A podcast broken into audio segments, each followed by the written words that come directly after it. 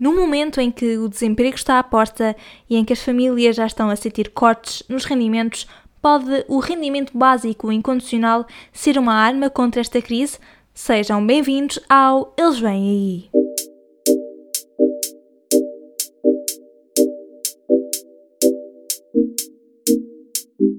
Olá e sejam muito bem-vindos ao Eles Vêm Aí, um podcast sobre o futuro do trabalho e os trabalhos do futuro. O meu nome é Isabel Patrício, eu sou jornalista e escrevo sobretudo sobre trabalho e impostos. Sejam bem-vindos ao décimo episódio do Eles Vêm Aí. Décimo, já estamos no décimo. E para celebrar este pequeno marco na nossa vida, estreamos a secção de entrevistas com uma conversa com Gonçalo Marcelo, que é investigador e professor, mas também um dos autores do livro português Rendimento Básico Incondicional Uma Defesa da Liberdade. É, portanto, sobre o rendimento básico incondicional, o meu tema favorito, que vamos falar neste episódio. Aliás, esse foi o tema do primeiro episódio do Eles Vêm Aí e aconselho vivamente que o ouçam depois desta conversa. Desta vez, vamos falar sobretudo sobre como é que esse mecanismo pode ajudar neste momento de crise pandémica, numa altura em que se multiplicam as vozes a favor desse RBI. Se são novos por aqui, aproveitem para ouvir os outros 8 episódios já disponíveis. Já falamos de teletrabalho, side hustles, de semana de trabalho de 4 dias, da gig economy, uma infinidade de temas que certamente vão apreciar. E é claro, estou sempre à espera dos vossos comentários no meu Instagram. Encontrem-me no arroba ivbpatricio, arroba ivbpatricio. E por agora, ajeitem os auriculares, porque o Eles Vêm Aí e desta vez é com Gonçalo Marcelo que vamos falar. Estou sim, boa tarde, daqui fala Isabel Patrício. Boa tarde, tudo bem? Tudo bem? Antes de mais, queria agradecer a sua disponibilidade por falar comigo e começava por lhe pedir que me definisse em traços gerais o que é, que é esta coisa do rendimento básico incondicional, como é que surgiu, em traços gerais, qual é a sua definição?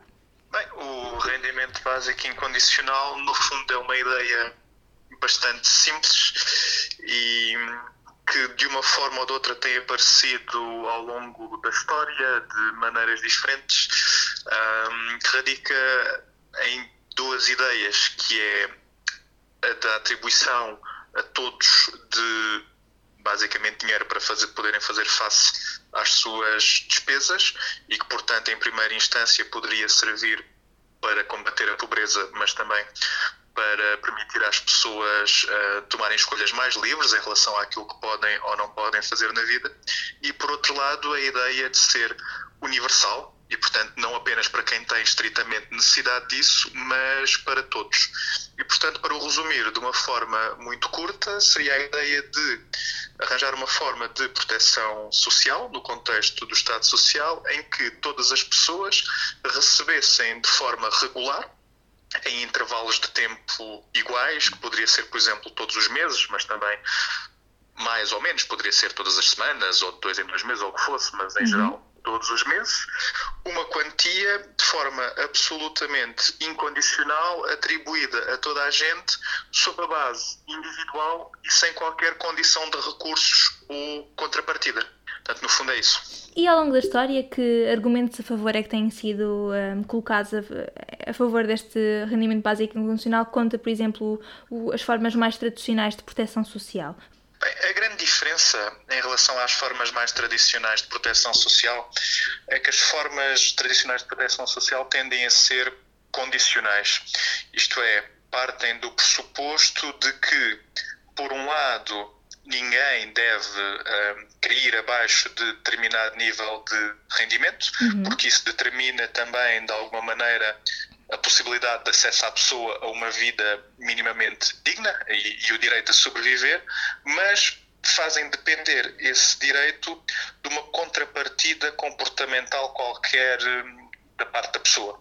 Isto é, tipicamente, a pessoa para receber um rendimento como o rendimento social de inserção, tal como o próprio nome indica, tem que ser tem que aceitar ser inserida. E inserida onde? Neste caso, no mercado de trabalho.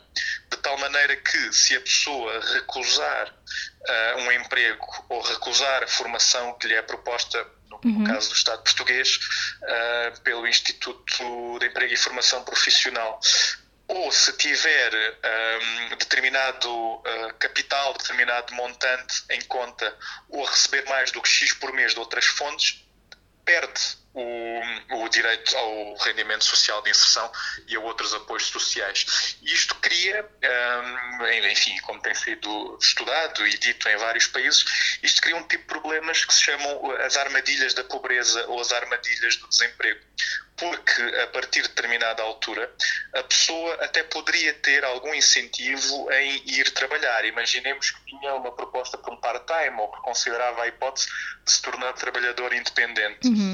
Se o incentivo financeiro que viria daí não for superior ou não compensar em relação àquilo que é o montante do apoio social, a pessoa vai ter mais incentivo ou em permanecer a não fazer nada, ou na prática a ter uma atividade na economia paralela e não declarar aquilo que está a fazer, para poder continuar a obter o, o, o, apoio social, neste caso o rendimento social de inserção. E isso não aconteceria com o RBI porque o RBI seria incondicional e seria continuar a pagar mesmo com um novo trabalho, certo? Exatamente. No caso do rendimento básico, pelo menos enfim, isto é tudo hipotético, não é? Sim, Nós sim, estamos sim. a falar sobre hipóteses, não é? Mas uh, pelo menos se o rendimento básico fosse verdadeiramente incondicional, nesse caso a pessoa podia perfeitamente ter uh, o seu pequeno biscate, digamos assim, uhum. participar uhum. naquilo que na literatura anglo-saxónica se chama gig economy, não é? Sim. E mesmo que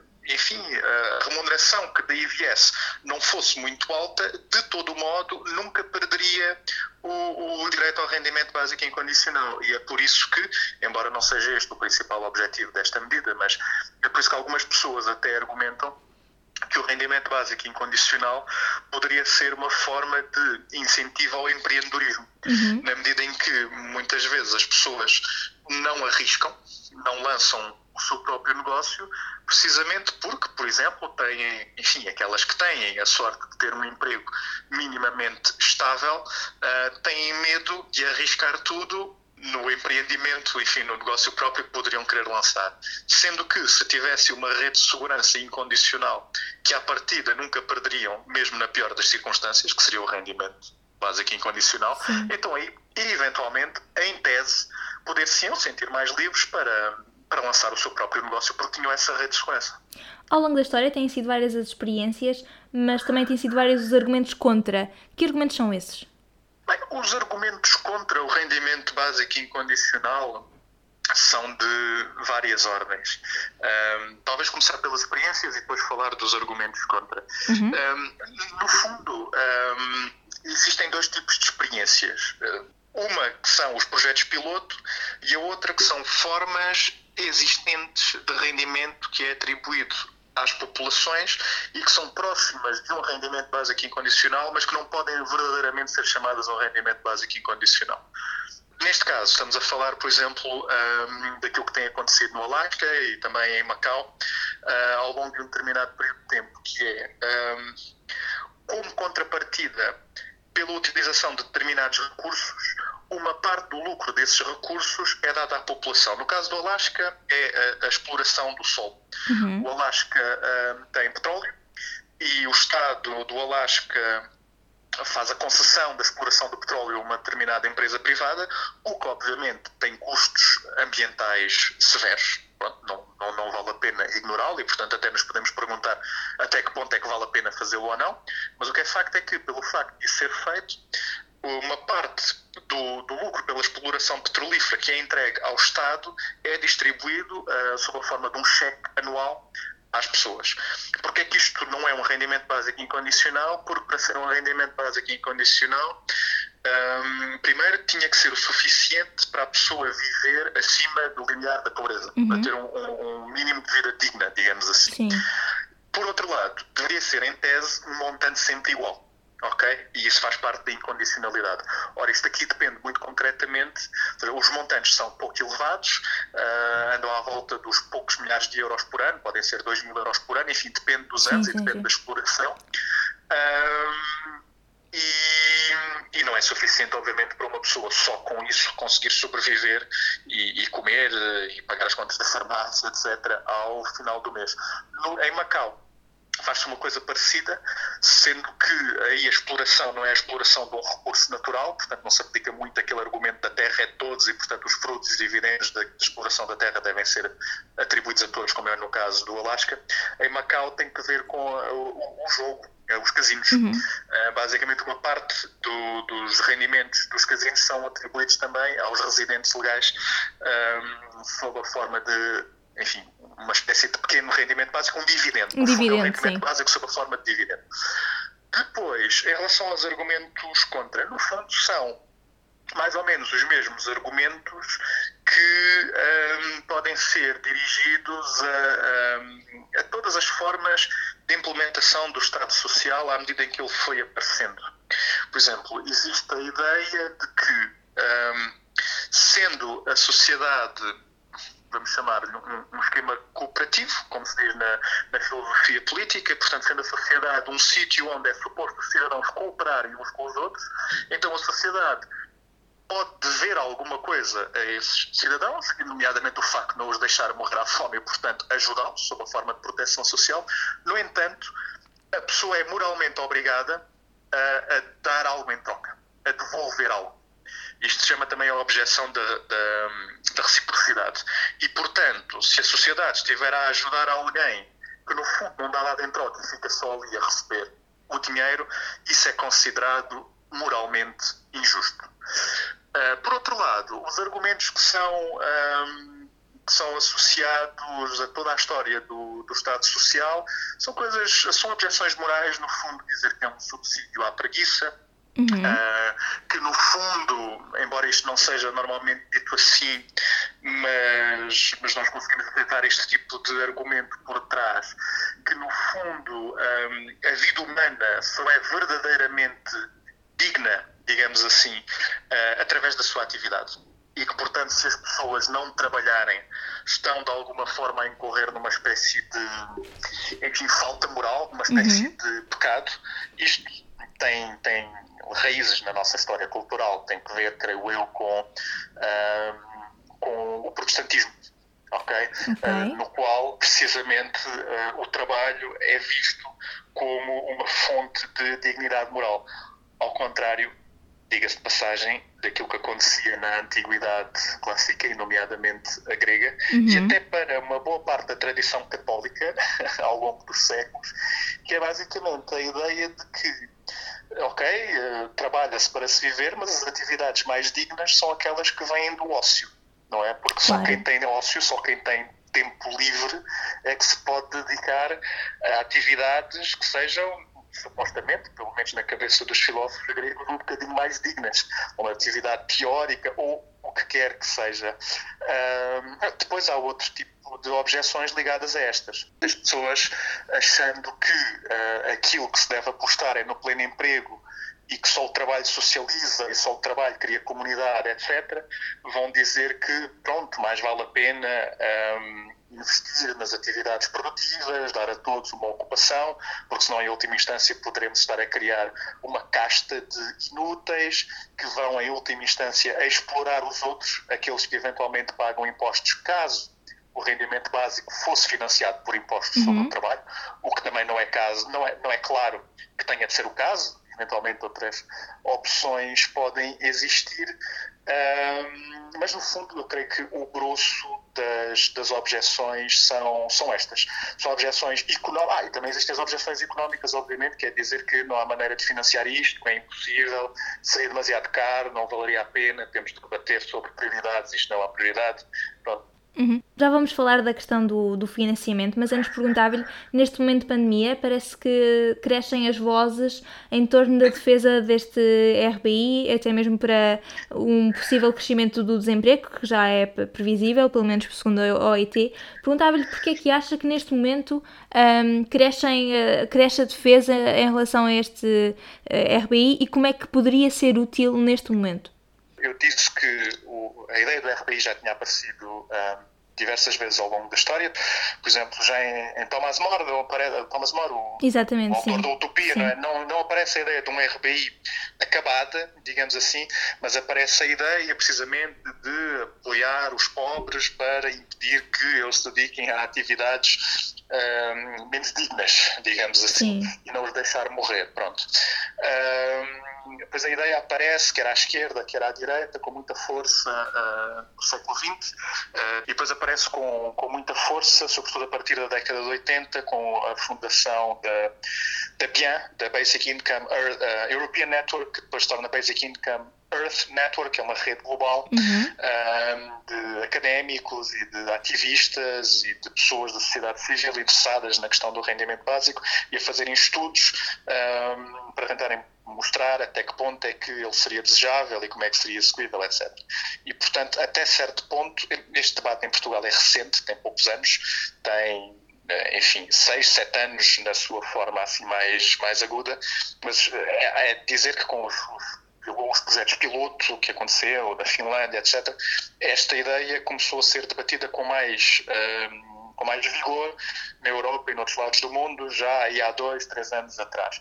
Agora, chegando à, à fase da pandemia, aquilo que acontece é que uh, muito daquilo que se achava que nunca iria acontecer, nomeadamente uh, o facto de poder, por exemplo, durante uma crise económica, não haver capacidade para dar emprego à generalidade da população, o que no fundo gera uma tendência que se dizia que se estava a acentuar, mesmo sem a crise, por e simplesmente uh, em virtude da cada vez maior penetração do fator tecnológico por causa uhum. da quarta revolução industrial e, portanto, já havia cada vez mais funções a serem substituídas por automatização e por inteligência artificial e já se temia a prazo, embora não num prazo tão curto, com uma subida do desemprego por causa disto e, ao mesmo tempo, um aumento da produtividade, que poderia ser possível suprir as necessidades todas da população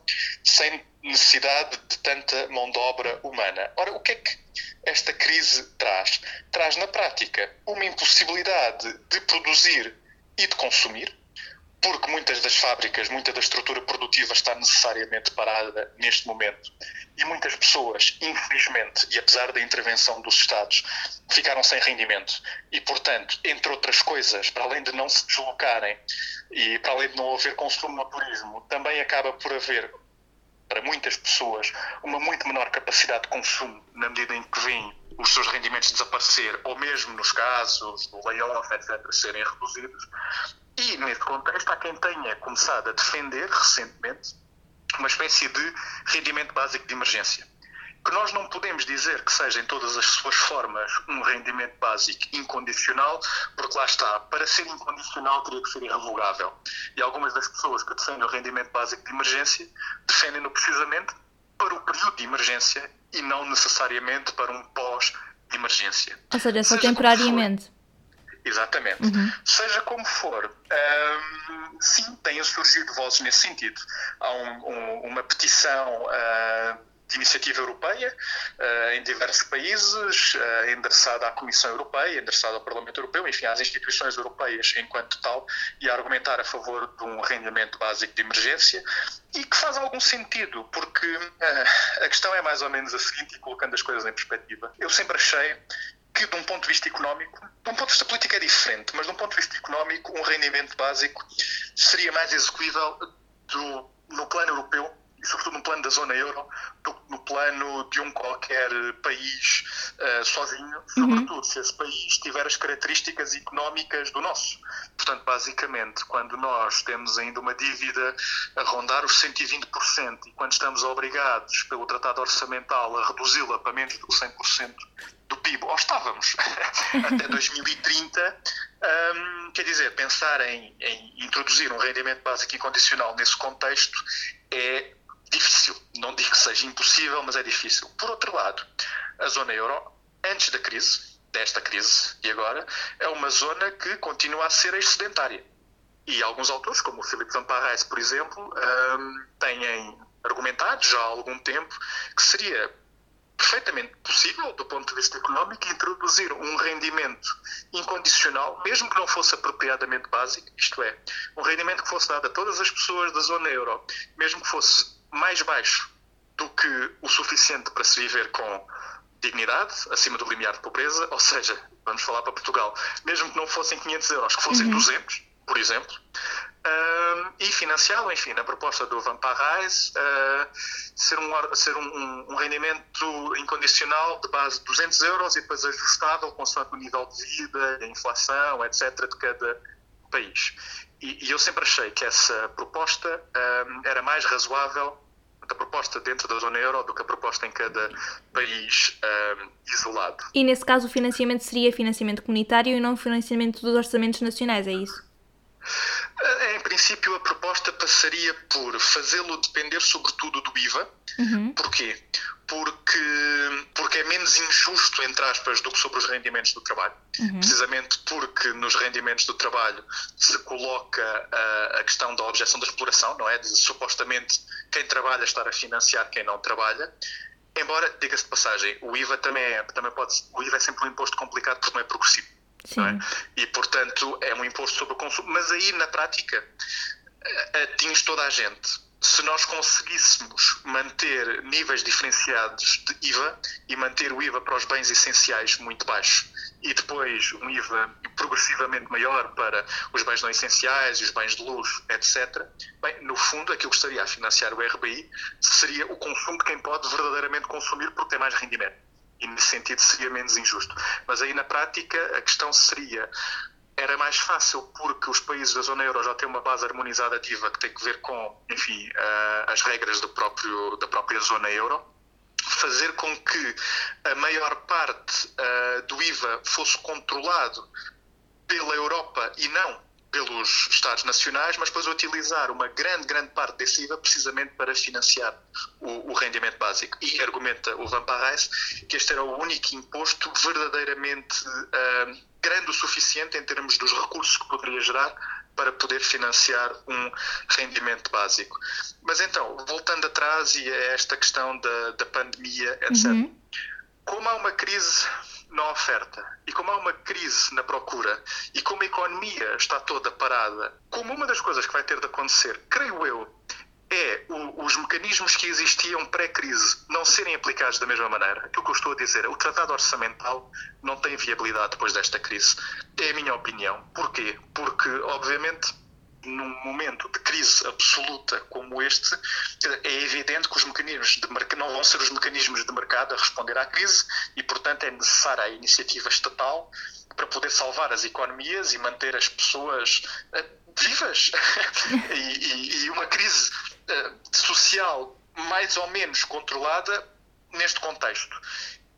Nesse caso, eh, tudo aquilo que vai acontecer basicamente é investimento e, gera, e, gerar mais dívida, criação de mais dívida, mas que é uma dívida que é absolutamente necessária, porque sem ela não há sistemas nacionais de saúde capazes de fazer uma crise destas, não há economia que sobreviva, as empresas fecham e na grande maioria, pelo menos as mais pequenas, quase todas, as PME são absolutamente dizimadas e, portanto, na prática, uh, o, o, argumento do rendimento básico de emergência faz algum sentido. Não quer dizer que tenha que ser a medida que vai salvar isto tudo, ou que sequer que tenha que ser uma medida que vai mesmo existir, mas é uma medida que faz sentido porque devolve às pessoas a capacidade de uh, consumir e a capacidade de fazer face à emergência económica e basicamente sobreviver com o um mínimo de dignidade. Portanto, eu sou sensível ao argumento de que este é o momento para introduzir um mecanismo desse género. Mas esse rendimento de emergência entende que seria eh, direcionado só para pessoas que, por exemplo, estejam em dificuldades económicas porque, por exemplo, ficaram sem uma parte do rendimento ou ficaram no desemprego, ou seria uma medida para abranger toda a população de modo também a, a, estimular o consumo e, de certa forma, manter a economia viva durante este período de maior dificuldade? Bem, a, a determinada altura torna-se um debate sobre prioridades. Isto é, eu compreendo que, sendo os recursos finitos e limitados, que se possa introduzir uma medida de apoio que seja direcionada a quem mais necessita. Uhum. Uh, pronto, se for assim, deixa de ser incondicional porque Sim. deixa de ser universal. Mas, em teoria, uh, se for possível atribuir a todos, eu pessoalmente acho que é preferível atribuir a todos. A questão é depois um, se determinamos um limiar a partir do qual em sede fiscal eventualmente isso pode ser anulado, por exemplo, no IRS. Uhum. Muito bem. Eu um, tenho lido vários uh, jornais alguns argumentos a dizer que o RBI poderia ter sido uma forma de conter esta pandemia, ou pelo menos evitar a propagação ao ponto que chegou, porque as pessoas tendo uma almofada mínima não teriam, um, não se sentiriam na obrigação de, por exemplo, ir para o trabalho mesmo que se sentissem doentes. O que é que entende em relação a este argumento? Bem, sim, eu acho que o argumento colhe, eu acho que o argumento é bom. Numa situação como aquela que nós temos, neste momento, é evidente que quem precisa mesmo verdadeiramente do salário para sobreviver e sabe que dificilmente terá uma substituição a esse salário, tendo em conta as medidas que estão neste momento a ser implementadas. Se lhe for permitido ir trabalhar, a pessoa vai necessariamente continuar a ir trabalhar porque precisa do salário para viver. Enquanto que, com o rendimento básico, e como muito bem disse, a pessoa poderia ficar em casa e optar por não ir trabalhar precisamente porque tinha a almofada de segurança. Uhum. E portanto, em relação a isso, isso parece-me, sim, parece-me evidente. Terminar cada episódio deste podcast com uma sugestão da semana, que geralmente é uma leitura, um documentário ou um filme relacionado com o tema. Sendo este o tema RBI, que é um tema que lhe é muito caro, perguntava-lhe se há alguma sugestão que acharia uh, de bom tom recomendar neste momento. Uh, bem, se tiver que me restringir apenas a um, eu diria um filme, uh, que é o, o I, Daniel Blake, Eu, Daniel Blake, uhum. de Ken Loach, que no fundo um, é importante para o debate sobre o, o, rendimento básico incondicional, porque mostra qual é que é o, quais é que são os problemas, e nomeadamente a armadilha da pobreza e a armadilha do desemprego, do qual já falámos, que podem surgir uh, quando os esquemas de proteção social que nós temos são aqueles que existem, isto é, que são condicionais. Ou seja, qual é que é o tipo de problema com que as pessoas se podem confrontar com a burocracia do sistema de proteção social, os aspectos humilhantes sobre a vida das pessoas que têm a ver com a inspeção que é feita da verificação se as pessoas estão ou não estão a trabalhar, etc, etc, etc. E, portanto, eu acho que o I, Daniel Blake, é, é, é um bom ponto de partida. Em relação a leituras, um, bem, existe um, um, livro do Rutger Bregman uhum. chamado Utopia, Utopia para Realistas, sim. E que é uma boa introdução a isso. E depois, enfim, existem quatro autores portugueses que escreveram um livro, mas como sou parte interessada, tenho alguma vergonha de o publicitar. Pronto, chama-se Rendimento Básico Incondicional, uma defesa da liberdade, se tiverem algum interesse. Muito obrigada pelo seu tempo, Gonçalo, e pela, pelo, por esta conversa. Muito obrigado, Isabel, pelo convite e, enfim, a melhor das sortes. Espero que corra tudo bem. Espero que tenham gostado deste episódio Eles Vêm Aí, desta primeira entrevista do meu podcast. O que é que acharam? Também concordam com a necessidade de um rendimento básico de urgência nesta fase pandémica? As respostas podem enviar-me para o meu Instagram no arroba ivbpatricio, arroba ivbpatricio. Se gostaram deste episódio, não se esqueçam de o partilhar com os vossos amigos, colegas, familiares, com quem queiram começar esta discussão. O Eles Vêm Aí regressa na próxima segunda-feira e na próxima semana é sobre produtividade em tempos de pandemia que vamos falar. Estão interessados? Por hoje é tudo. Tenham uma boa semana de trabalho se for o caso. Lavem as mãos e fiquem em casa. Nós vemos-nos na próxima segunda-feira. Tchau!